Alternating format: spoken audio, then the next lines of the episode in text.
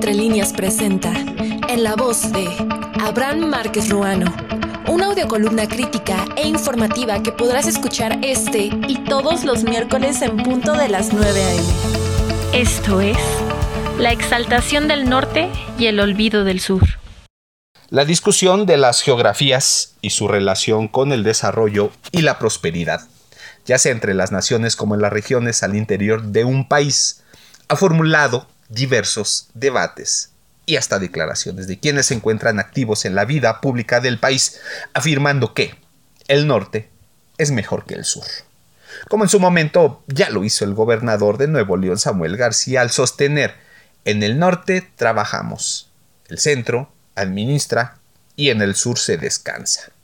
o el desliz más reciente de Xochil Gálvez, en el que asegura que las mujeres de Chiapas no podrían trabajar en una maquiladora más de ocho horas por cuestiones culturales y su arraigo, y la garantía de que los proyectos de industrialización estarán destinados al fracaso para la zona.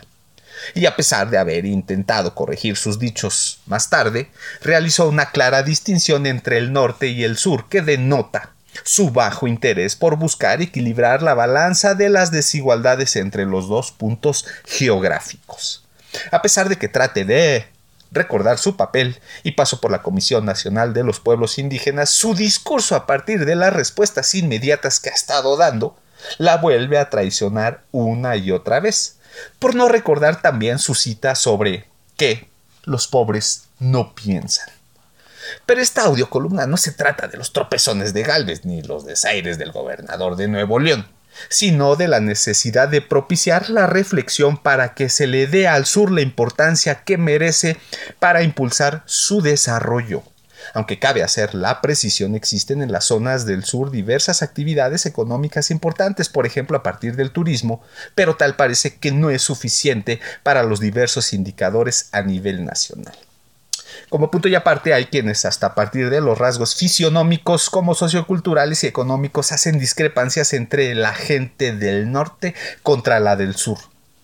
Las percepciones y creencias generales para pensar que el norte es mejor que el sur se da por diversas razones y no solo pasa en México, sino también en el continente bajo una distinción de la calidad de vida que ofrece Canadá y Estados Unidos en comparativa con los países latinoamericanos, que por cierto pues motiva la migración de su gente. Así también pasa en Europa versus África y las diferencias asiáticas que muchos estudiosos han descrito en su narrativa que la razón se da por las condiciones geográficas y los recursos disponibles para su explotación y aprovechamiento.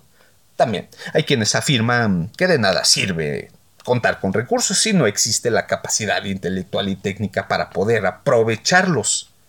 Sin embargo, ante todo esto, los autores del famoso libro ¿Por qué fracasan los países? Los orígenes del poder, la prosperidad y la pobreza, refutaron las anteriores y otras hipótesis demostrando que ni la ubicación geográfica, ni el clima, ni el medio ambiente, ni los orígenes socioculturales son factores que definen al desarrollo. Su trabajo es de trascendencia literaria y teórica porque, ya lo dije, refuta un sinfín de mitos en torno a este tema demostraron que la razón del éxito o el fracaso de los países depende estrictamente del entramado institucional y su clara política y capacidad para adaptarse a los diversos cambios y paradigmas. Esto quiere decir, no solo se trata de impulsar a las zonas ya productivas, sino la de democratizar cada región para procurar una justicia social, la balanza y el equilibrio para reducir la famosa brecha de desigualdades, tal como lo describen los famosos objetivos de la Agenda 2030 para la erradicación. Aunque a mí me gusta más, por lo menos, la reducción de la pobreza, las desigualdades y asegurar la prosperidad sin dejar a nadie atrás. Paralela, hipotética e idealistamente, este principio debiera permear en las regiones al interior del Estado y de los municipios, y las colonias y las comunidades que viven y han dejado en el rezago. Así se deje de categorizar los ciudadanos de primera, de segunda y hasta los de tercera, a pesar de que afirmen de que se trata de la herencia propia del capitalismo y de la competitividad. Seguramente usted me dirá, pues soy un romántico, un idealista, un alardista de las utopías. Pero mientras los encargados de la política no volteen a las zonas en rezago y dejen de verlas como una carga,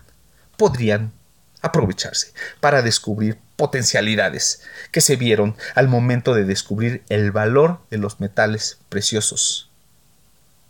a los que ignoraban y subestimaban. Es cuanto a mi comentario.